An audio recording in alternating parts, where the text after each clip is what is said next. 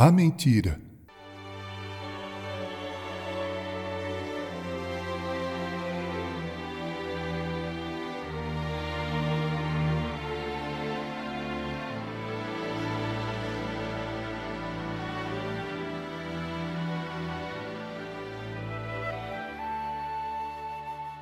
Entre o dia e a noite não existe nada.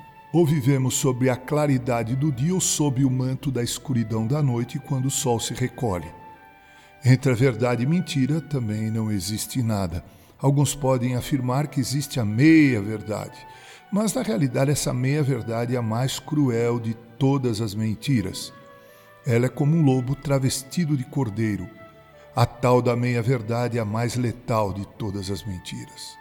A mentira arrasta atrás de si todo tipo de miséria e tristeza.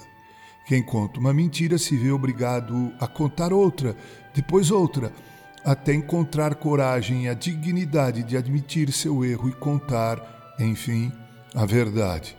Somente a verdade pode romper com o ciclo vicioso que a mentira tão ardilosamente produz.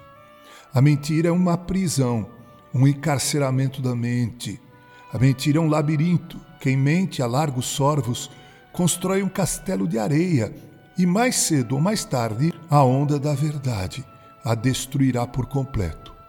Todo o drama da raça humana começou quando nossos primeiros pais preferiram crer em uma mentira.